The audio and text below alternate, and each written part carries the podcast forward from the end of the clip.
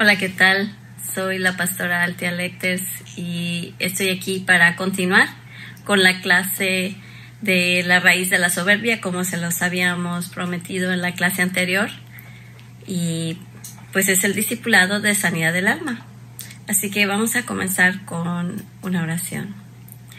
Padre, te damos muchas gracias por el día de hoy porque porque tú nos has traído, nos has creado para un día como este. Y este día, Padre, eh, al seguir aprendiendo, te pedimos la intervención de tu Espíritu Santo, sabiendo que tú eres el que tiene toda la gloria, toda la honra y todo el honor. Y nos ponemos en tus manos, abrimos nuestra mente, nuestro corazón, nuestros sentimientos, nuestra voluntad, para que tú penetres y puedas ministrarnos a través de esta enseñanza. Te lo pedimos en el nombre de Jesús, en el nombre poderoso de aquel que es el alfa, la omega, el principio y el fin. Y en sus manos nos ponemos. Amén y amén. Bueno, el día de hoy, como les dije la semana pasada, vamos a hablar acerca de la raíz de la soberbia. La soberbia eh, es la raíz más más mezquina, la raíz de todo mal eh, que existe en el universo.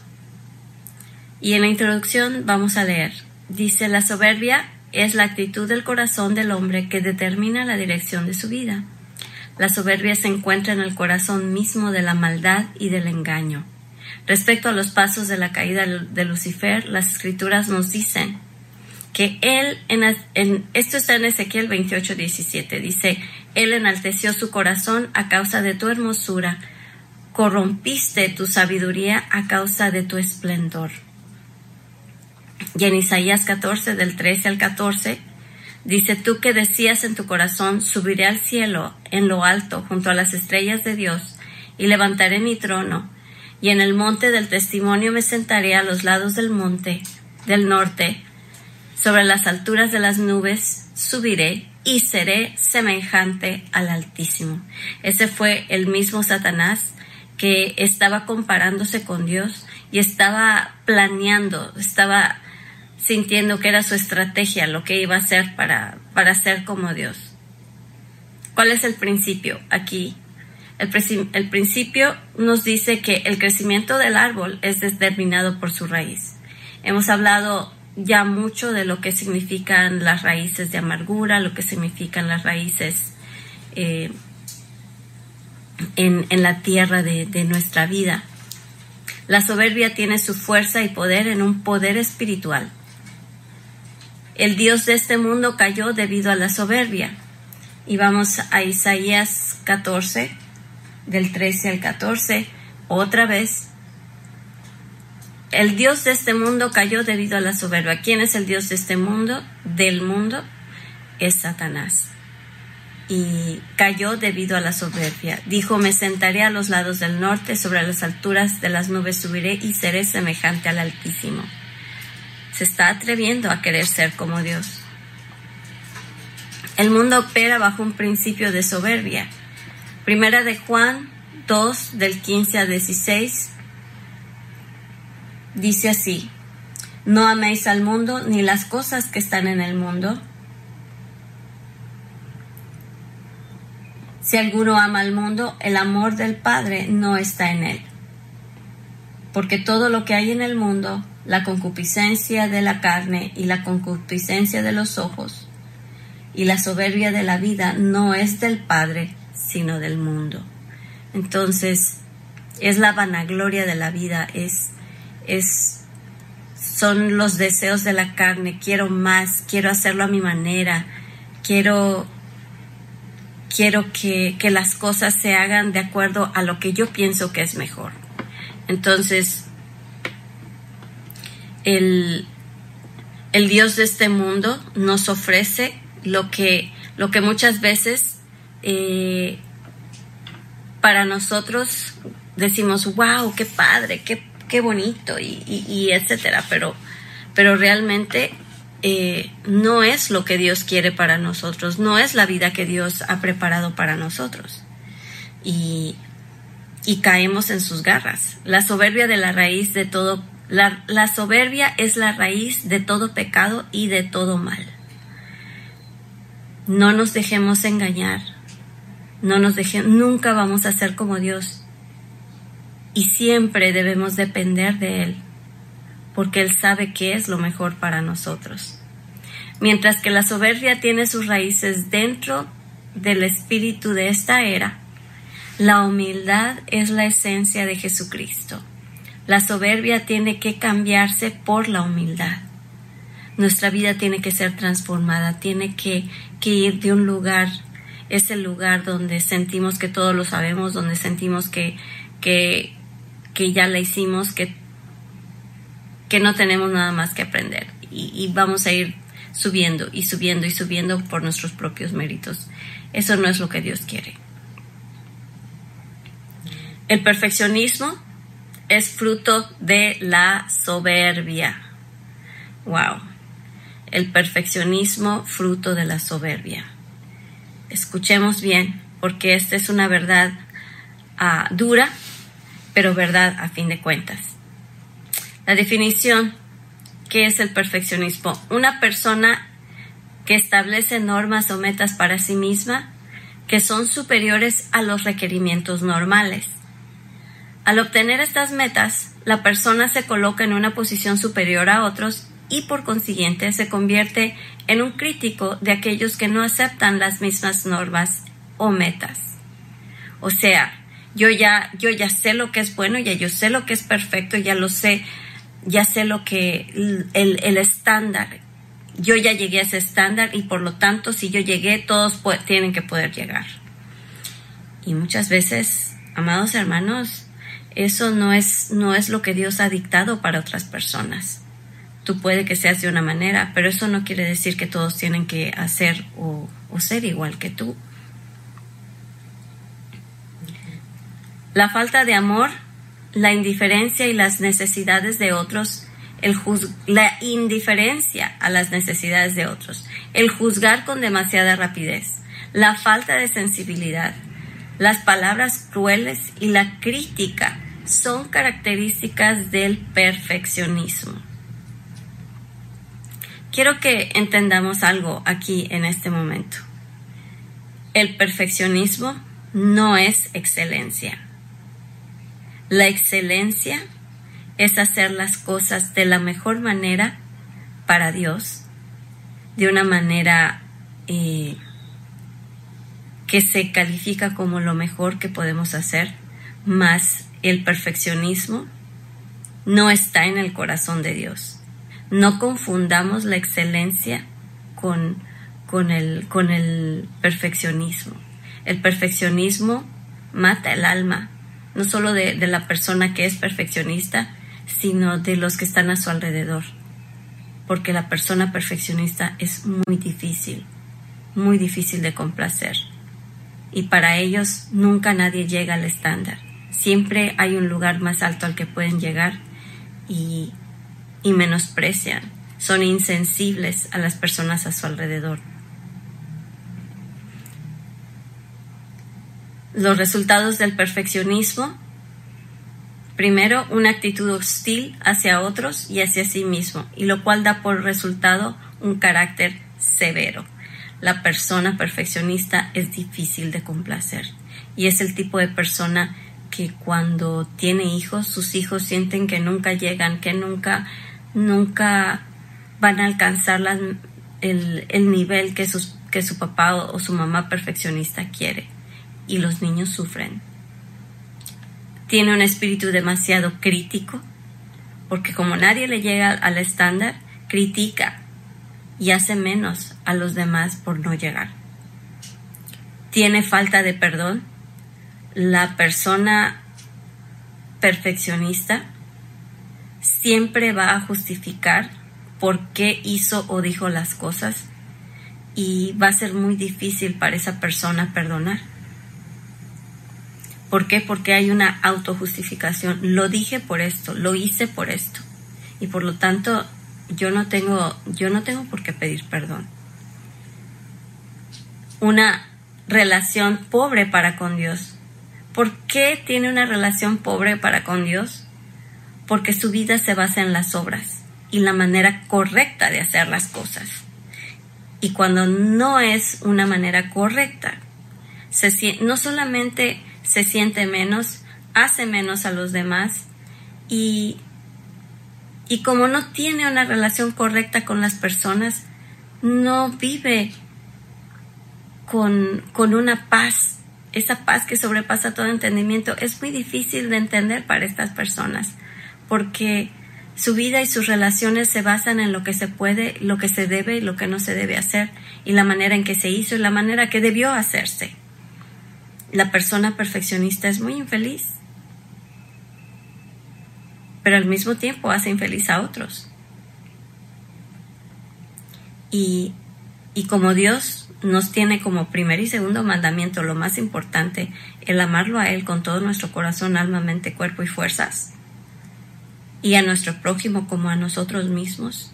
Entonces la persona perfeccionista, perfeccionista primero que nada, le es difícil amarse a sí misma porque ni ella misma, esa persona, ni siquiera ella misma logra alcanzar los niveles que se pone. Y, y no puede amar a otros, o sea, no demuestra amor a otros porque todo el tiempo es, está criticando y está juzgando la manera en que los demás hacen las cosas y es muy difícil que esa persona se pueda siquiera divertir, porque todo tiene un estándar y nunca nadie le llega. La persona perfeccionista transmite rechazo a sus hijos, porque la aceptación hacia sus hijos depende mucho de los logros.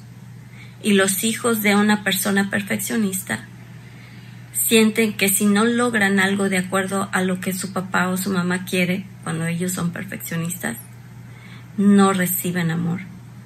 Un hijo, el hijo de un perfeccionista recibe halagos y, y sus alabanzas de sus logros, de sus metas, cuando las cumplen de acuerdo al estándar del padre o de la madre perfeccionista. Cuando no llegan a ese estándar, no reciben, no reciben abrazos, no reciben celebración, aunque el hijo se haya esforzado mucho, pero como no llegó a los resultados y a las metas que el papá le puso, o el mamá, la mamá le puso, quien sea que haya sido, entonces no tiene, no tiene premios, no tiene incentivos, no tiene demostraciones de afecto, que eso es lo que los hijos buscan papá, mamita, hice esto, mírame, mírame, las niñas princesitas, papá, mira, ya puedo hacer una veleta, ah, mamá, mira, ya puedo hacer este paso de danza, mamá, mira, me saqué un 8, cuando la semana pasada probablemente tuvo un 6, pero como no llegó a 10, no es suficiente. Y hay papás que se dicen, bueno, avísame cuando llegues al 10, ahí es cuando te voy a celebrar. En lugar de celebrar el esfuerzo, la manera en que que, ok, ya no tuvo el 10, pero, pero tuvo dos, dos grados más arriba, tuvo de 6 pasó a 8.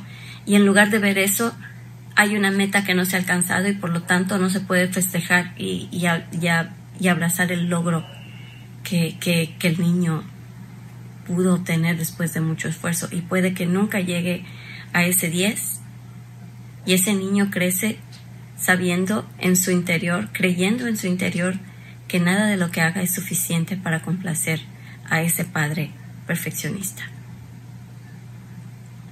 El perfeccionista ama a Dios como un perfeccionista. ¿Qué quiere decir esto? Que la relación con Dios se basará en logros y establecer, establecerá metas para sí mismo. Aquí la persona siempre está pensando en lo que tiene que hacer para Dios. A esta persona le es difícil simplemente ser. Tiene que hacer, tiene que lograr. Y, muchas veces hasta el mismo devocional se vuelve, se vuelve una meta perfeccionista. Lo tuve que hacer tanto tiempo, lo tuve que hacer a tal hora, no, y si no es en la mañana, no vale, tiene que ser tanto tiempo, tantas horas, tanto de, esta manera. Y si no se logra de determinada forma, no siente que, que, es, que ha conectado con Dios o que Dios lo va a aceptar.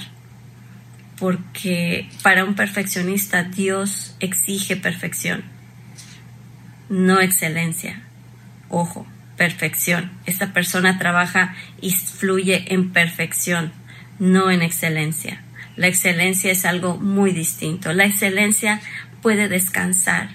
La excelencia descansa en el hecho de saber que hizo lo mejor y se invirtió de la mejor manera, llegó a tiempo, eh, lo hizo de la mejor calidad posible, de acuerdo a sus posibilidades.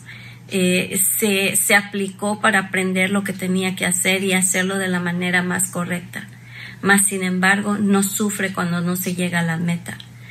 El, el, el perfeccionista sufre, sufre cuando no llega a la meta que quiso alcanzar.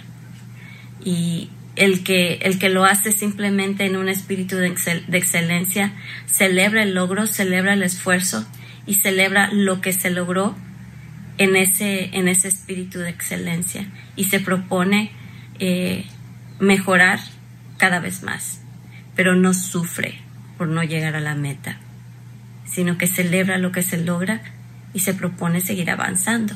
Es todo.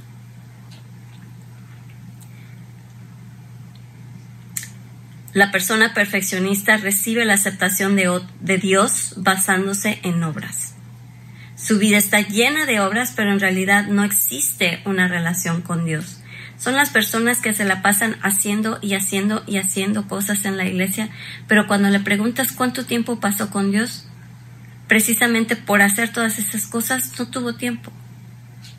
Y su relación con Dios es, es muy muy basada en lo que hace, no en el tiempo de calidad y en la presencia que ha disfrutado con Dios.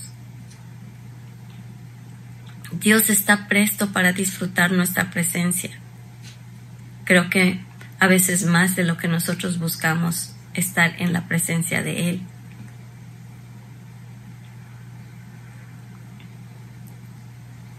Entonces, eh, una persona perfeccionista tiene una dificultad de intimidad, de relacionarse, de, ser cercano con las personas y por lo, por lo consiguiente por Dios. La soberbia hace que el hombre piense que él puede complacer. Nuestra relación con Dios no puede ser establecida por medio de nuestras obras, sino solamente por su gracia él nos acepta tal y cual somos y este es el punto de arranque. ¿Qué quiere decir? ¿Que vamos a ser mediocres toda la vida porque Dios así nos hizo y así nos acepta? No. Quiere decir que Dios nos recibe como somos y nos va perfeccionando en el camino, pero no con un espíritu perfeccionista, sino con un corazón de amor que nos lleva en el camino de la santidad donde poco a poco somos mejores, sin sentirnos mal cuando no llegamos a cierta meta, sino buscar llegar cada vez a lo, a lo mejor, a algo que, que sea mejor que ayer y menos que mañana, pero sin, sin darnos de, sin flagelarnos por no haberlo logrado y sin odiarnos ni, ni resentir a las personas por no hacerlo. ¿Cuál, ¿Cuál es otro fruto de la soberbia? La competencia. ¿Qué es eso? Es una lucha por sobresalir, por ser el primero y el mejor por recibir, para recibir conocimiento, reconocimiento. La persona perfeccionista siempre va a buscar el reconocimiento para saber que lo logró, para afirmar que lo logró y que su esfuerzo eh, valió la pena. Necesita que las personas lo alaben por sus logros. Necesita que la gente lo exprese. Y siempre esta persona se va a esforzar porque porque la gente vea lo que hizo. Y si hay alguien que, que está en el mismo rango, ya sea en la compañía, ya sea en la casa entre hermanos, siempre va a tratar de sobresalir y decir, yo lo hice, ¿eh? yo lo logré. Y mira, lo hice hasta este, hasta este nivel. Y se encarga de establecer un nivel que probablemente es difícil para otros de alcanzar. La persona perfeccionista, en este sentido de competencia, es una persona egoísta, es una persona voluntariosa, es una persona ambiciosa, envidiosa y que se exalta a sí misma. ¿Por qué? Porque necesita demostrar que lo logró por encima de quien sea. Los resultados de la competencia, ¿cuáles son? Enemistad entre hombres. ¿Quién quiere estar al lado de una persona que todo el tiempo está queriendo demostrar que lo hizo mejor que tú? Imagínate vivir con alguien que siempre te está diciendo, ah, sí, yo sí lo logré, tú no lo hiciste, pero yo sí. Y, e imagínate la vida de una, del cónyuge, de una persona perfeccionista. Siempre se va a sentir menos, siempre va a sentir que no llega al estándar de la, de la otra persona. Y no hay una buena relación. La persona perfeccionista tiene muy pocos amigos, porque siempre está tratando de demostrar que él es mejor que los demás. Galatas 5, 26 nos habla de los frutos de la carne. Vamos a ir. Gálatas 5 26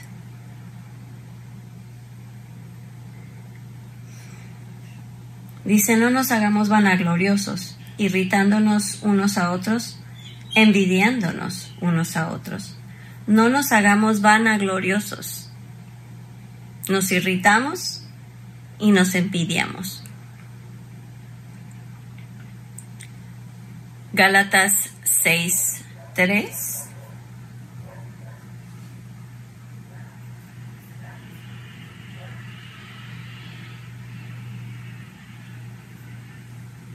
Porque si alguno piensa que sí es algo, no siendo nada, a sí mismo se engaña.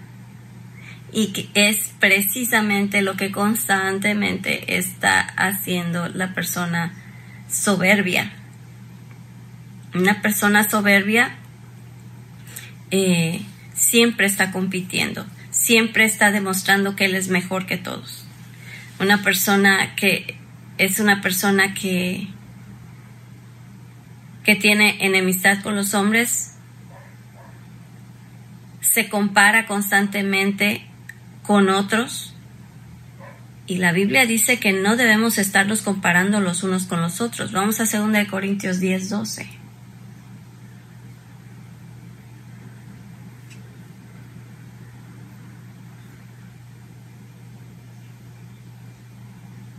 Diez, doce porque no osamos contarnos o compararnos con algunos que se alaban a sí mismos, mas ellos midiéndose a sí mismos por sí mismos y comparándose consigo mismos, no son sabios. O sea, el compararte con otros es tonto, es necio.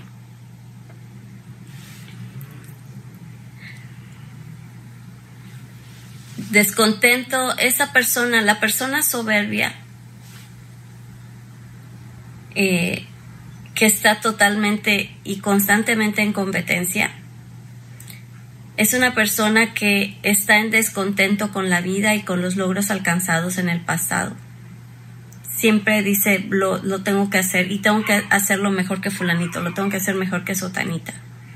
Esta persona tiene celos y tiene envidia y no se puede alegrar por los logros de las otras personas. La soberbia es una raíz que nunca está satisfecha.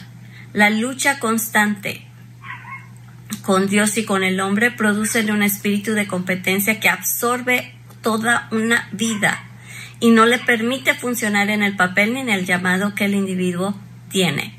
O sea, por estar esforzándote de demostrar que, que, eres, que eres mejor y que vales más, acabas realmente siendo infeliz, acabas siendo solo, estando solo. Y, y acabas lejos del llamado que Dios tiene para tu vida. Porque Dios en los llamados que nos ha dado siempre va a estar fluyendo en amor y en humildad. Y si tú no fluyes en amor y en humildad, ningún llamado que Dios tenga para tu vida va a fluir si no tienes amor y humildad. Ninguno. Porque Dios es amor. Y el llamado que Él tiene para nuestras vidas tiene que fluir en la esencia de quién, quién es Dios. Porque de otra forma no lo representamos. Y Él no va a respaldar ningún, ninguna manera que nosotros tengamos de hacer las cosas que no sea con amor y con humildad. La falta de perdón es otro fruto de la soberbia.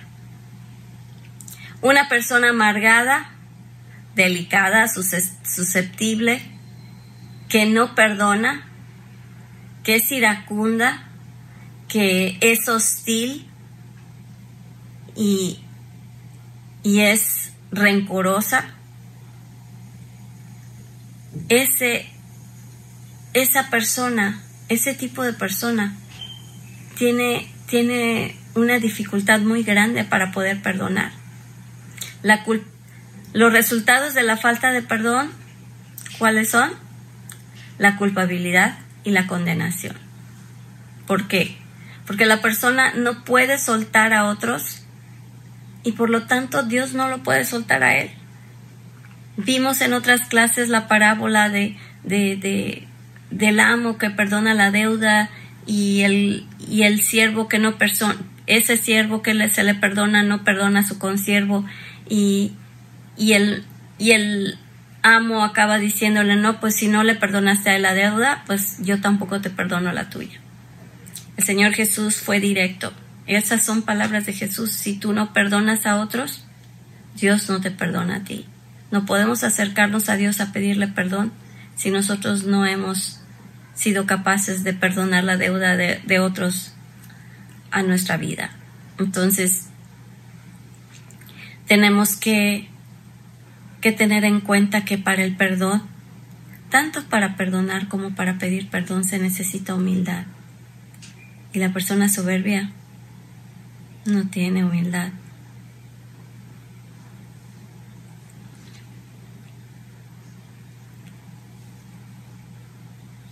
La, cuando la persona no puede perdonar, tampoco se puede perdonar a sí mismo por los errores del pasado. Y es ahí donde entra otra vez en el juego el perfeccionismo. No puede recibir el perdón de Dios. Es debido a que la relación con Dios realmente no es genuina y no es íntima. Le cuesta trabajo a esa persona entender quién realmente es Dios. La soberbia no permite que la persona se perdone a sí misma por haber quebrantado la imagen de superioridad que se había formado.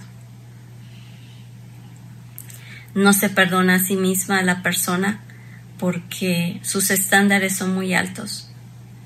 Y cuando, cuando la persona se da cuenta que falló y, e hizo algo muy malo, en esa tendencia al perfeccionismo, la persona soberbia no se siente que llega al estándar, que no se siente que pueda ser perdonado. Puede que lo diga, pero no lo vive. Y esa persona va a tener mucha dificultad en perdonarse a sí mismo. Otro resultado de la soberbia es la ceguera y el engaño. Fallamos en vernos como somos en realidad y fallamos en ver a otros como en realidad son. Hay amargura y hay odio. Entonces, en los resultados de la falta de perdón tenemos la culpabilidad y la condenación, la ceguera y el engaño, porque no podemos ver ni a Dios, ni a nosotros mismos, ni a otros como realmente somos. Y la amargura y el odio vienen a formar parte de la vida de una persona soberbia. La soberbia produce un sentido falso de justicia cuando tengo que vindicar al yo. La soberbia pide retribución en vez de perdón. En lugar de decir, de decir, perdóname, la regué, dice, me la debes y me la vas a pagar. Causa ceguera, la causa amargura y causa odio. La soberbia produce un sentido falso de justicia cuando tengo que vindicar el yo. La soberbia pide retribución en vez de perdón.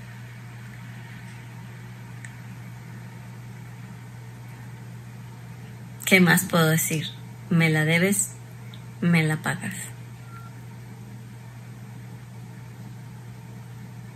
Y esa persona va a ser muy difícil que se acerque con, humildad a pedirte perdón. Otro fruto de la soberbia es la incredulidad. La soberbia por naturaleza se caracteriza por una independencia y la, y la autosuficiencia. Para poder creer, el individuo tiene que reconocer que tiene una necesidad y una deficiencia, una limitación. Así que la incredulidad busca establecer su independencia y autosuficiencia de manera que no necesite a nadie más. La soberbia es la raíz de la incredulidad. No te necesito. No necesito a Dios. Yo puedo salir adelante. Se trata de mí si yo, si yo me lo propongo, yo lo logro. Qué milagros, ni qué Dios, ni qué oración, ni qué otra cosa. Yo lo puedo hacer. Y, mi, y lo que tengo es por lo que yo logré y por lo que yo me forjé. No porque Dios esté ahí o porque la persona soberbia eh, que no tiene a Dios en su vida se pone en el lugar de Dios últimamente.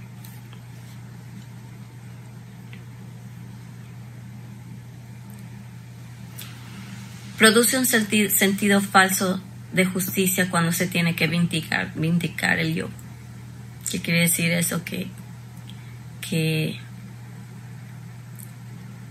no vamos a pedir perdón, sino que vamos a justificar lo que hicimos para no pedir perdón. Otro fruto de la soberbia es la incredulidad. La soberbia por naturaleza se caracteriza por una independencia y la autosuficiencia. Para poder creer, el individuo tiene que reconocer que tiene una necesidad, una deficiencia y una limitación. Así que la incredulidad busca establecer su independencia y autosuficiencia de manera que no se necesite a nadie más. La soberbia es la raíz de la incredulidad. O sea, somos independientes, somos autosuficientes. No necesito a nadie para realmente poder creer. Primero tenemos que reconocer que tenemos una deficiencia, una limitación. Tenemos una limitación y necesitamos ser redimidos por el Señor. Perdón. De manera que que pues una persona soberbia le va a costar trabajo creer en la soberanía de Dios, que Dios ama a todos, sin importar que logren metas o no.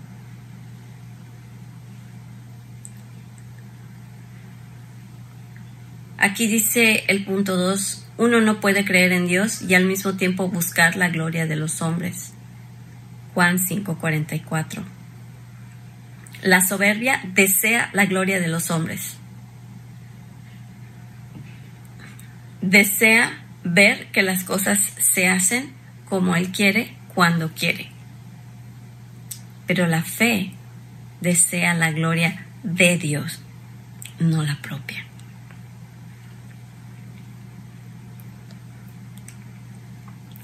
La soberbia busca por sí misma poseer bendiciones de Dios, caracterizándose por, primero, la lucha con Dios. Vamos al Salmo 46, 10. Salmo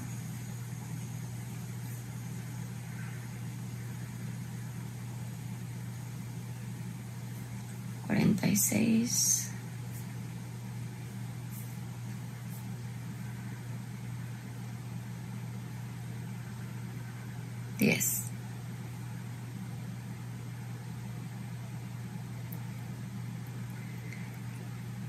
Dice la palabra, estad quietos y conoced que yo soy Dios. Enaltecido seré entre las naciones y exaltado seré en la tierra. Wow.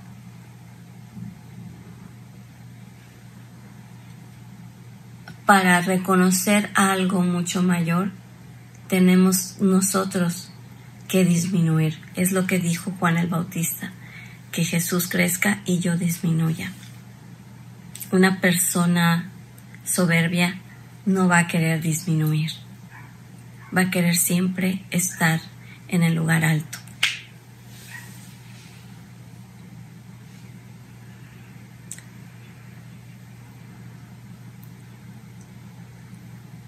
El uso de principios de fe para obtener metas personales en lugar de buscar la voluntad de Dios para su vida. Eh, la persona se pone metas personales y en su manera de pensar y en su manera de sentir, esa es la manera de agradar a Dios.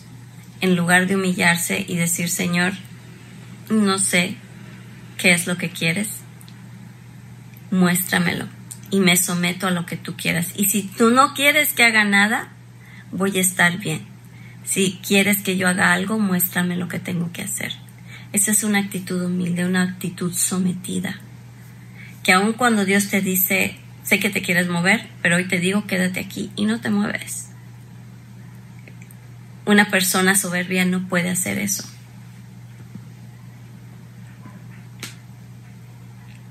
La persona, la persona soberbia busca primero su placer. Se niega a buscar la voluntad y el placer de Dios. ¿Por qué? Porque primero su placer es lo que importa. La fe y la humildad tienen la misma raíz. La humildad prepara el alma para la confianza en Dios. La humildad prepara el alma para la confianza en Dios. Una de las cosas más hermosas para Dios es un corazón humilde. Y la humildad en el alma siempre va a decir, Señor, te necesito. Señor, no solo literal, solo sé que no sé nada. Una persona soberbia no puede decir eso siempre va a tener en su mente que sabe más que los demás.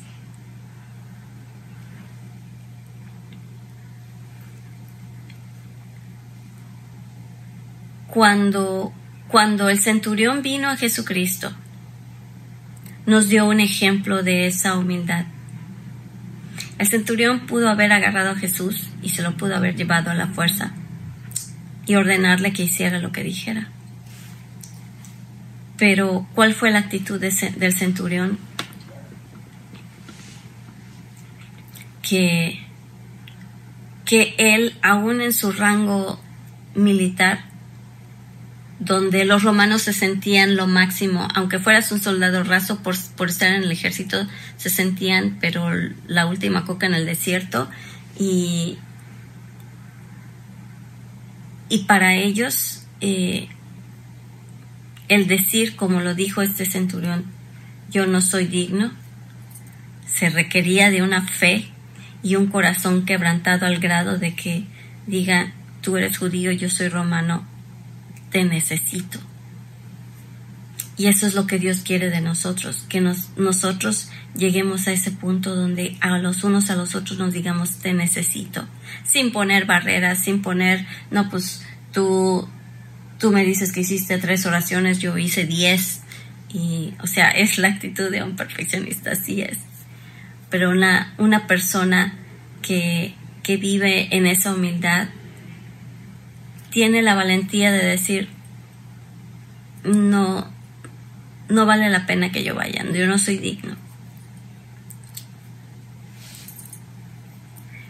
En, en otro ejemplo que nos da aquí, nos menciona a la mujer que estaba pidiéndole al Señor que interviniera por su hijo.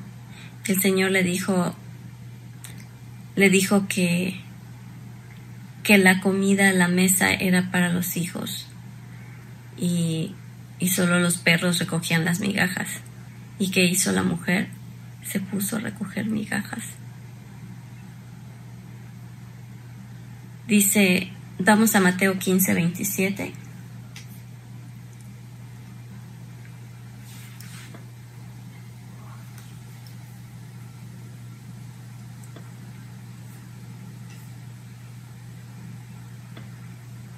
Mateo 15, versículo 27. Y ella dijo, sí, Señor, mas los perrillos comen de las migajas que caen de la mesa de sus señores. Esta mujer eh, estaba pidiendo un milagro. Decía, Señor, hijo de David, ten misericordia de mí mi hija está gravemente atormentada por un demonio. Ella no le importó comer de las migajas literales del piso, aunque Dios le hablaba de una manera eh, espiritual. Jesús le hablaba de una manera espiritual. Y, pero ella lo, lo tomó, aún lo que Jesús dijo lo tomó, dijo, aún los perrillos comen de las migajas de la mesa. Yo quiero aunque sean las migajas pero me urge, lo necesito, estoy clamando y creo que tú lo puedes hacer. Entonces esta mujer recibe su milagro porque el corazón humilde conmueve y mueve a Dios. La fe no crece como producto de, una, de la raíz de la soberbia. La fe no crece como producto de la raíz de la soberbia el nivel de fe que, tengas está correlacionado con el nivel de, de soberbia que puedas tener. Mientras más soberbia tengas, menos crees que Dios puede hacer las cosas. Y no tienes fe. La fe no crece como producto de la raíz de la soberbia. No proviene de una raíz de orgullo.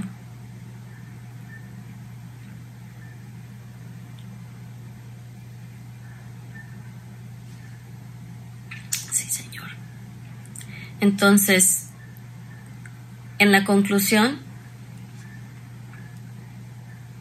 la fe no puede no puede convivir con la soberbia. O es una o es otra.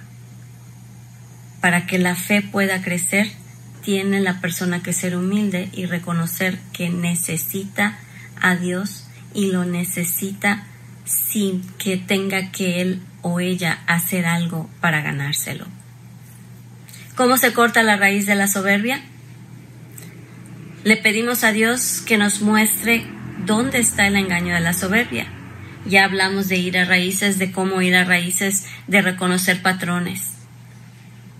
Le pedimos a Dios que nos muestre de dónde proviene este engaño de la soberbia, ¿Qué pasó en nuestra vida que nos causó ser así? Tiene que haber arrepentimiento. Tiene que haber humildad de arrepentimiento para decir, Señor, tengo problemas de raíz de soberbia. Ayúdame, te necesito. Se necesitan soltar los engaños de la, de soberbia el engaño de, perfeccionismo, el engaño de la competencia, el engaño de todas estas cosas que hemos tocado ahorita, se necesitan reconocer y traer delante del Señor y soltar todos esos engaños de la soberbia. No soy la última coca en el desierto. Di conmigo, no soy la última coca en el desierto. Y necesito a Dios, necesito de su misericordia, necesito de mis hermanos, necesito de mi familia. Y no tienen que hacer las cosas a mi manera y ni al nivel que yo les pongo. Entonces hay que reconocer, pedir perdón y pedir perdón por las maneras en que hemos probablemente lastimado a personas de nuestra familia. Como les decía la clase pasada, eh, sangramos eh, sobre personas en el presente de las heridas que se originaron en el pasado. Salpicamos a las personas en el presente con las heridas que se originaron en el pasado. Hay que cambiar la motivación de la vida. La motivación de, de, ahora en adelante debe ser el amor y hay que humillarse ante Dios. La soberbia es la raíz de todo pecado y de todo mal. La raíz de toda virtud es la humildad. La soberbia nos empuja hacia arriba. El rechazo nos empuja hacia abajo nosotros debemos liberarnos de ambos y dejar que Dios sea el que exalte a la persona. Que, que sea Dios el que nos exalte, no el hombre, no nosotros mismos, ni buscar ser exaltados. Entonces, puedes reconocer una raíz de soberbia en ti, primero que nada en ti, y y tal vez a una persona a tu alrededor con la que te es muy difícil convivir. Tal vez eres perfeccionista o vives con un perfeccionista. Es muy difícil la vida con un perfeccionista, pero no es imposible de romper esa raíz. ¿Y qué hay que hacer? Ir a esos lugares donde se ocasionó la soberbia, hay hijos que nunca recibieron disciplina. Padres, disciplinen a sus hijos, porque de lo contrario van a crear hijos soberbios, que van a tener una dificultad muy grave y muy grande para poder relacionarse con Dios y para poder relacionarse con la gente de su alrededor. No creemos hijos soberbios. Amemos a nuestros hijos lo suficiente como para disciplinarlos y hacerles sentir que hay una autoridad por encima de ellos, no con abuso, no con maltratos, con amor. La disciplina con amor hace que, que la persona pueda crecer para ser una persona humilde y pueda levantarse para, para ser un instrumento de Dios en el amor y la humildad de nuestro Señor Jesucristo. Esa es la lección de hoy. Y si tú has reconocido algo de esto, vamos a orar y vamos a pedirle al Señor que nos muestre de dónde viene. Vamos a perdonar a la persona que nos haya herido, vamos a pedir perdón por lo que hemos hecho, vamos a renunciar a esta raíz, vamos a renunciar a esos espíritus que, que nos han empujado cada vez más a esto y vamos a pedirle al Señor que nos dé un manto de humildad y antes de, de tratar de medir a las otras personas de acuerdo a nuestros logros, vamos a mirar hacia adentro y preguntémonos, ¿estoy actuando con perfeccionismo o con soberbia? Y si es así, vamos a los pies de Jesús a pedir perdón y a cambiar nuestra vida. Y poco a poco, día con día, un día a la vez, vamos a ir cambiando poco a poco hasta llegar cada vez más a ser como Jesús. Él es nuestra meta. Él es a quien nos queremos parecer y lo primero que tenemos que imitar es su humildad. Bueno, pues vamos a orar. Señor, gracias por enseñarnos este día acerca de, de esta raíz de la soberbia. Padre, Ayúdanos a poder perdonar, ayúdanos a ser humildes. Muéstranos qué es lo que hay en nuestros corazones que nos ha causado vivir en un espíritu de soberbia. Y danos la humildad que nuestro corazón necesita para poder servirte con el corazón genuino que tú requieres, humildad y amor. En el nombre poderoso de Jesús. Amén. Dios te bendiga. Nos vemos en la próxima clase.